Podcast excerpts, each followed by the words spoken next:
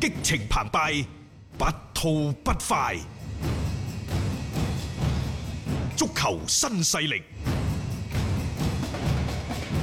啊！我哋翻返嚟本地球隊啊，琴晚呢，就央視嘅足球之夜，唔知大家有冇睇到？我就冇睇到。不過後尾我聽講有呢個節目專訪簡拿華路之後呢，我專門再上央視網嗰度呢，我又輕輕睇翻下。誒話中有話，我始終覺得呢，即係帶住情緒啊咯。我始終覺得簡拿華路而家講嘢係有骨嘅。咁咪就係話咯，即係佢硬係希望通過一啲乜嘢嘅渠道去宣發自己心裏邊所想嘅一啲嘢。其實佢好直白嘅，即係硬係話裏有話，佢係表達咗自己嘅一啲唔係咁滿意嘅情緒佢。講咗幾樣嘢嘅，首先呢，就話，誒、上次誒、呃、張林鵬、兩黃變一紅落場嗰時候，我指住自己嘅腦袋，即係講僆仔。冇 啊！攞個腦去諗下點踢波啦，咁樣。係所以喺琴日嘅採訪當中呢，簡拿華路對對張林鵬呢表示咗歉意。佢話呢，我好想借住呢個採訪對張林鵬講啊，嗯唔好意思嚇，批評佢，即係批評張林鵬。誒，佢認簡拿華路係認為正確嘅。係佢話當其時只係想提醒張林鵬呢應該冷靜咁去比賽。嗯但係佢喺球場嗰度當其時亦都知道鏡頭對住佢嘅時候呢，就唔應該做呢個動作。嗯佢話：其實我當初想表達嘅就係你三十一歲啦，嚟、到呢個年齡要更加冷靜咁去思考，冷靜咁去對待比賽。事實上係㗎，即係你嗰場波誒、呃、張林鵬嘅表現係有啲欠考慮咯，欠妥咯。以老將嘅一個身份嚟講，誒、呃只不過大家冇諗到簡拿華路喺場邊嘅嗰個動作啦，係後尾被曝光咗出嚟之後咧，就發酵咗起但係身。話風一轉，張林鵬又講喎，佢話林鵬，林鵬。林鵬啊啊，係一個非常成熟嘅球員，連碰嚇啊啊，冇咩其他太必須嘅必要的話呢，佢話大家我都好傾嘅啫，無需要去特別溝通嘅。嗯話風一轉，呢、個位其實好多人選嘅。 個意思就係佢上一場踢唔到，啊大把人踢，鄧涵文可以踢，可以踢嗯梅芳都可以踢，啊，甚至乎中二號等等，啊，仲有一個年輕人黃世龍，嗯 啱嘅。我覺得嚇，呢、個世界少咗邊個地球一樣轉。嗯張林鵬有嘅係經驗，但係經驗得嚟三十歲開外，仲咁好火，何何何嘗唔係一個定時炸彈嗯，呢？係啊，冇錯啊，即係睇下你點樣樣去用佢嘅嗯啫。因為用得好，佢可能炸傷人哋； 用得唔好，炸傷自啊呢個己。係即係簡南華路講張林鵬嘅情況，但係係我覺得佢講得有啲多咗，啊，該講嘅又講，唔該講嘅又講，講咁多做咩？有啲嘢。尤其係涉及到人與人之間嘅輕輕帶過就算啦，就好似我哋喺抖音直播嗰陣時，大家誒斌哥嚇邊個邊個點睇啊？邊個邊個點睇啊？我話平行同行嗰啲，我哋最好唔好評論。係我講你好，我講你一百句好，我講你一句唔好，你信唔信我講你一百句好？啊傳唔出去。唔記得㗎人哋。但我講你一句唔好，誒，然之後可能呢一句所謂嘅唔好，嗯以訛傳訛呢，冇錯。我講你一分唔好，可能傳到人哋耳仔邊就十分唔好。啊某某某主持人炮轟某某某咁樣樣，講嚟做乜嘢？唔好講， 即係簡拿華路亦都一樣。當然你有權利去批評你啊嘅弟子，得啊嘅呢個呢呢啲呢啲，我覺得教訓嘅言語可以嘅，但係你要注意自己嘅言辭冇錯，用語仲有啊咯。啲動作啊啊各方冇錯啦面唔需要咁樣啊嘅此其一嚇，其二呢，就喺琴日嘅約足球之夜嘅呢個採訪嗰度呢，誒簡拿華都講到，佢話堅持年輕化嗯，就比費南多、艾克森坐喺板凳嗰度承擔咗好大嘅壓力同埋責任。面對質疑，佢唔會感覺到有心理壓力。呢、個賽季目標係球員唔再受傷病困擾。嘿，我聽完之後我搖晒頭。第一，呢、個賽季目標係唔再令球員受傷病困擾。但係點解啲傷病陸續有嚟 呢？係因為比賽當中嘅意外好多，比賽嘅強度大，嗯呢個係訓練嘅強度大。嗱，呢個因人而異啊，呢一點我唔質疑。嗯我唔質疑，呢個係所謂嘅誒、呃、願天下無賊，嗯天下無貪，嗯啱唔啱啊？天下無傷病，呢個係出自於你良好嘅願望。冇錯，但係你可以做到天下無 賊咩？你可以做到天下無貪咩？嗯你可以做到天下冇傷病咩？避免係唔咪到嘅。啊？OK，即係呢個唔唔去傾。嚇第二呢，佢為咗年輕化，俾費南多、俾艾克森坐喺板凳嗰度遭受咗咁大嘅壓力。嗯。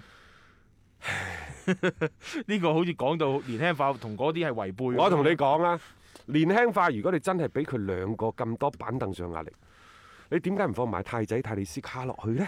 我就係想表達呢個意思嘅啫。啊冇錯啦，你話論啊論狀態咯，論狀態，為狀態論，點解你留低落個褲？送走咗高拉特。點解你寧願將狀態並唔係太好嘅泰利斯卡一場一場咁拱上去打主力，相反係令到艾克森採替補席呢？啊啊！就呢啲問題，你你解答下大家。你解答得啦。嗯你話，但係如果你話咁講，你唔好話堅持年輕化，個個知年輕化，許家印老闆都已經講咗啦，就係、年輕化。你嚟廣州舊年你過嚟恒大，就係年輕化。你因為年輕化用得唔好，所以你去集團上課上企業文化課。係你而家喂，你繼續用年輕化，冇人話你錯嘅，但係可唔可以喺啲歸化外援嗰度一視同仁？即係你你揀個平搞得平衡啲啦。我唔係話泰利斯卡唔好波，大家話誒泰利斯卡上個賽季嚟嗰陣時好好狀態。唉。喂，艾基神以前喺廣州隊一三一五年嗰陣時夠好狀態咯，仲好啊，仲勁啦。冇錯啦。但係我哋話人唔可以活在過去，而家泰利斯卡狀態唔好，艾克森同樣狀態唔好，嗯但係克森係歸化咗係中國人。嗯你用佢唔單止對而家俱樂部好，對以後國家隊都好。嗯泰利斯卡可能係未來歸化，揾鬼化咩？嗰 陣時佢嚟咗第二年啫嘛，仲有成三四年喺度等 緊佢。遠水救唔到近火。冇錯啦，就算到期時可以歸化，我大足協話唔歸，你係啊點化呢？係啦，諗唔多我嗰諗落都唔化嘅，真係。所以我就話你，我對我對大簡一啲嘅意見都冇啊。我唯一提出嘅疑問，各位就係、你既然俾得泰利斯卡咁多嘅時間、咁多上陣嘅時間、咁多機會，嗯你點解唔將相同嘅時間同埋機會俾艾基神呢？啊，或者俾費南多咧嚇，即係呢費啲嘅球南員多係因為受傷，受傷啊，係但係而家佢都可以上到啊可嘛。以上咁到你咪睇狀態咯，大家邊個好咪上邊個冇錯咯。啦，即啊係一定要照顧好我哋自己人，嗯，照顧好中國人，係啊，因為恒大唔單止係要聯賽要亞冠嘅成績，佢要嘅仲係國家隊帶住任務㗎。帶住任務嚟踢。即係你你做得呢隊波嘅教練，你就要有擔當，有呢種嘅責任感，即係唔可以咁太過於就係、我啊我自己想點，嗱你一定要點。簡拿華路喺足球之夜講喎，可能佢知道面對央視球球嘅嗰個誒媒體採啦。訪啊，簡拿華路話：我首先要做到嘅係所有國腳喺國接到國家隊徵召嘅時候係最佳狀態。係第二，國家隊嘅技戰術要求，俱樂部會跟住佢做。啊，即係以啊國家隊為佢首。佢話呢兩年我都喺度嘗試變換陣型，想讓我的球員們嘗試更加多嘅踢法嗯啊等等。啊！平時嘅訓練都試過十一十個打十一個，嗯去模擬一啲呢就係、球員，啊希望佢哋喺訓練當中尋求一個更加聰明嘅辦法去應付呢就係、比賽等等。嗯誒我就覺得簡拿華度講一套做一 套。你既然要係所有嘅國腳接到國家隊嘅徵召嘅時候係最佳狀態，嗯你明知而家艾基神唔係最佳狀態，你點解唔俾佢上陣？啊，去磨練下佢嘅狀態冇咧。錯，磨槍你都要㗎啦，平時係嘛？ 咁呢樣嘢真係即係。接唔翻上去啊！佢冇辦法自圓其説啊！講咗出嚟，你有冇做到？其實一場又一場比賽，大家係看在眼裏面咯。即係睇睇嚟緊呢一輪，你會唔會有所改變？但係似乎都唔使抱太大嘅希望，因為簡拿華路，我我感覺佢由舊年開始一直都係嗰一種其實帶住情緒去教波嘅一個狀態。呢、個並唔係一件係太好嘅事情嚟啊嚇。你放工，我翻工，唔會抌波鐘。足球新勢力馬上開工。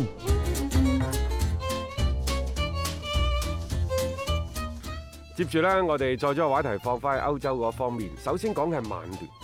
嗯，第一係馬古尼，馬古尼呢喺誒度假嘅時候襲擊警察呢件事持續發酵，即係希臘嗰度啊。嗯當地媒體話呢，馬古尼已經被警方暫時釋放，啊，但係呢會針對佢對呢一個嘅警方嘅不當行為呢，繼續提出起訴。嗯最壞嘅情況要判兩年喎，啊，但係希臘嗰邊咧要入去受嘅喎誒，但係可以攞錢搞攞得錢搞得掂啊掂，喎佢係三年以下啲有期嗰啲可以揾揾錢嚟去、嗯去補償嘅啊嚇。因為話呢，當其時介入到呢一個鬥殴打交嗰陣時咧，係一名便衣警察。嗯，當事人呢就唔知道佢係警察，係就話呢，佢試試圖呢賄賂呢一個警官，話嗯馬古尼話呢條罪先至係最勁嘅，係因為唔知道佢係便衣，唔知道你係警察，所以揮拳相向都情有可原。啊，但係你一知道，喂，呢一個嘅便衣警察嚟喎， 啊佢試圖去賄賂。賄賂。啊嗯，咁啊呢個就比較大罪啲啦。咁啊，其實當時嘅事發都比較即係突然啦，喺嗰度其實大家有啲但糾係紛啦。歐洲嗰度係咁噶，判完之後你又可以上訴係等等嚇，係係上訴咗之後，如果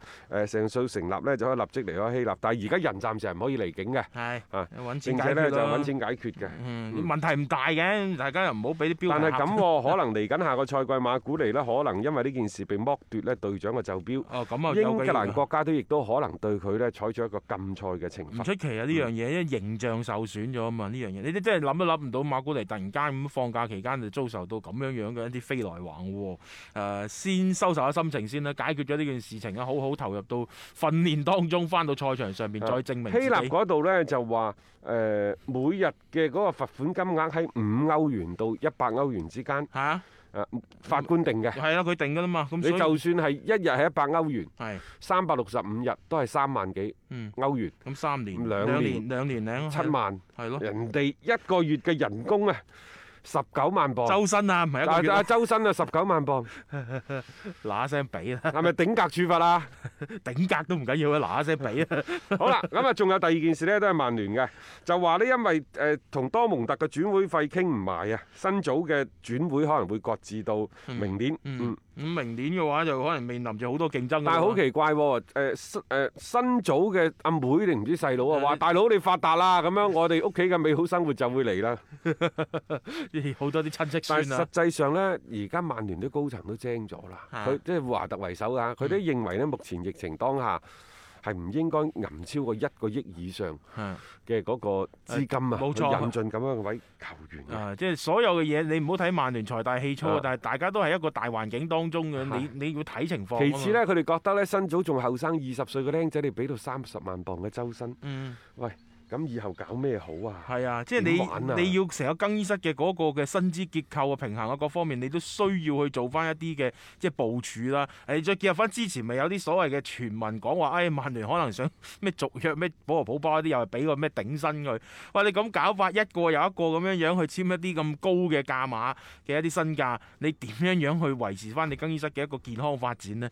即係呢個其實曼聯嘅管理層係真係要比較審慎去考慮呢個問題。買嘅人過嚟唔難啊，你跟住落嚟養住佢，你影響嗰個更衣室呢、個先係最大嘅麻煩啊嘛。咁所以呢，即係話佢誒未雨綢繆呢，佢亦都係開價嗯俾佐仁達斯，要引進呢，就道格拉斯哥斯達。啊，呢、個平啊 啫。道格拉斯哥斯達呢，大概係兩千零三千萬啊英鎊到啦，嗯嗯，三千萬頂籠噶啦。再加上呢，球員本人亦都進入咗派路入主咗之後，佐仁達斯被出售嘅名單當中。嗯所以道格拉斯哥斯達喺佐仁達斯嘅前景唔明朗，誒、離開亦都係成為一個大概率嘅事件。嗯但係咁喎，佢呢，誒啱唔啱曼聯踢，我都係覺得佢係剛猛有餘，誒、嗯叫做係呢一個韌度不足、嗯，韌性不足。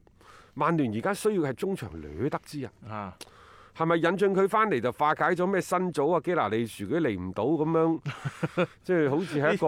好似跌好似一個為咗為交帶而交帶，為轉會而轉會嘅人，我並唔認為道格拉斯哥斯達啊啱曼聯打即係嘅跌咗喎個西瓜執翻個芝麻嗰種， 我感覺真上係奇邊。怪，真係奇怪呢啊個啊呢個呢個交易。誒呢呢種流言其實嗯傳咗都幾耐下嘅，道格拉斯哥斯達呢一樣嘢，同曼聯嘅嗰個緋聞嚇。但係我感覺呢個位置你又唔係冇人打，你使唔使即係退而求其次得咁緊要咧？呢、嗯呢個再睇咧，因為曼聯好似始終對個邊鋒咧，好似有啲即係情意結咁咁啊，樣。當然啦，曼聯都有幸福的煩惱嘅，因為史摩寧上個賽季租借咗去羅馬有好嘅表現，嗯啊而家呢，就有幾隊波對史摩寧呢都有興趣嘅。嗯，第一呢，就係羅馬，係。羅馬覺得喂咁好打嘅人，嗯俾到兩千萬加，最高呢封底係兩千五百萬，嗯，而家有新老闆㗎啦喎，羅馬啊嚇。就話將佢買過嚟啦啊咁嗯樣啊啊嚇。再加上呢，就史摩寧自己都傾向即係加盟羅馬。當然啦，就佢球員本人已經喺曼聯嘅高層講俾你聽，講俾曼聯嘅高層聽話，誒、哎，你既然放我走啦，我自己自行決定下家啦咁樣嚇。嗯啊係。因為佢自己亦都唔想加盟一家相對陌生嘅俱樂部，嗯啊所以佢更加翻翻到去呢一個羅馬意大利係羅馬嗰佢度佢效好力。嗯想喺嗰度效力嘅，早就已經放出風聲。再加上，嗯呢，就佢都想攞一定嘅穩定嘅出場嘅時間，因為嗯明年睇下有冇機會搏一 搏，再去打翻英格蘭啊國國家啊家隊㗎嘛。佢啊喺係咪啊羅馬表現係出色嘅喎，呢個真嘅。但係其實英超有好幾隊波都喺度同曼聯問緊價嘅。嗯紐卡素、愛華頓、嗯韋斯咸、嗯，啊翻翻嚟嘅富咸富咸係啊，包括呢就係國米啊、摩納哥啊、亞特蘭大，都喺度衡量緊到底出唔出手。如果連埋羅馬嗯哇傾得埋傾唔埋嘅，有興趣嘅有成七八 間。你諗都諗唔到史摩尼有咁嘅一日，啊美斯唔好意思，我攞美斯嚟講， 美斯可能真係我哋成日話佢冇下家冇下家，唔係話佢水準唔夠，係而係真係水準 太太高，高啊，接唔住個盤啊！係即係你可以選擇嘅又唔多啦，係啊 啊即係啊就好似即係美斯就係頂級豪宅，一百萬一方嘅即係話俾你聽係啊，咁，真真正正買得一百萬一方嗰啲富豪，嗯有幾多個人會買？有價冇市啊，呢個就啊係啊，就係但係而家呢啲可能萬零兩萬蚊方嘅，搶啊！ 嗱嗱聲搶，你唔搶就笨啊！其實球員嘅轉會市場同平時我哋嗯誒所面對好多嘅生活當中嘅嗰係啊啲好好似嘅呢樣嘢啊，可個可以袋可以個類袋比一百萬一隻，兩百萬一千萬一隻，有幾多人接啊？係嗯一百零兩百蚊嗰啲 誒。量飯式銷售， 所以而家史摩尼就係咁嘅情況啦，而且嘅個人競技狀態，誒、呃離開咗曼聯之後，佢又表現得可以啊嘛啊，嚇、仲有一隊瀟灑係邊隊呢？狼隊，狼隊又瀟灑。狼隊呢，首先呢，就喺呢一個艾特馬泰奧嗯里個膊頭嗰個嗰個頸後邊掛咗塊牌，棟咗喺個膊頭後 邊一個億英鎊。有興趣嘅大家嚟傾啊！ 一個億啊，啊！我願意聆聽所有對艾達馬泰奧呢個報價一個億唔講嘢，係啊低過一個億嘅唔好嚟 傾。係呢個好高啊！我嘅呢招，反正就係我唔係話唔同你傾，我亦都可以去出手呢個球員，但係因為點解呢？嗯廿五歲僆仔係正係當起，舊年俾你睇過晒版 啦，係啊，對版吧，啊場場波一推就過，一推就過。個人王啊，歐洲個人王啊，呢、個真係嚇、仲有呢，你而家要唔要？唔要咗三年，因為。艾達馬泰奧利同狼隊嘅合約仲有三年，而家呢啲係最值錢嘅，冇錯一年就唔值錢嘅，一年可能五千萬嘅啫。係啊，大家都撳低你個價嚟嚟講啊嘛，而家唔係啊嘛，你想叫佢，你只能夠係花大價錢、大力氣先叫得喐佢。因為點解要買艾特馬泰奧里呢？誒、前邊啊，紐奴就話呢，就呢一個嘅啊希文尼斯嗯啊，啊，即係老粵語爾啊，老爾之美老爾利斯詹美尼斯一樣啫，反正都係咁。係而家呢，就紐奴想留佢，嗯紐奴想留佢呢，就要簽合約加人工。嗯但係可能狼隊老細個老闆唔想呢，即係話啊破壞誒、啊呃太多一啲投資嘅節奏，就係不如咁你買人，嗯。賣人你就加人工啦，你去揸莊你揸主意啦咁樣。 賣人加人工， 為咗加人工去賣一個人，嗯咁啊唔係嘅，佢會隱瞞嘅都啊，因為紐奴大家知道啦，後邊咧係門道斯係個團佢隊，有咁樣樣嘅人，啊佢有咁嘅人脈，有咁嘅資源，即係走咗艾達馬泰奧里，可能有更加多個泰奧里正在路啊上。我哋唔識啫，只不過即係唔熟悉啫嚇。嗯但係你有時即係呢啲球隊佢揀揀人，佢唔係話一啲豪門下下一定要揾啲超級巨星翻嚟嘅，佢可能揾啲好打嘅誒啱自己使啱自己用嘅就已經足夠㗎啦。所以狼隊佢嘅經營嘅成個嘅理念啊、思路啊，誒一直以嚟都好清晰嘅。咁啊睇睇啦，呢個艾達馬查到你嚇係咪真係可以即係最終係甩到手啊？但係我似乎覺得你掛得一億英鎊出嚟就即係嚇人多過咩嘅哦講係啫，啊咁啊講嘅啫，係。到其時我估計有個六七千萬、七八千萬頂晒籠。啊，咁啊睇下有冇球隊啊，真係有咁樣嘅意向啦嚇。好，咁我哋今日節目時間亦都先啊傾到呢度先啦嚇。咁我哋聽日咧六點鐘啦，就會有特別版嘅足球新勢力同大家睇廣州富力嘅比賽喎。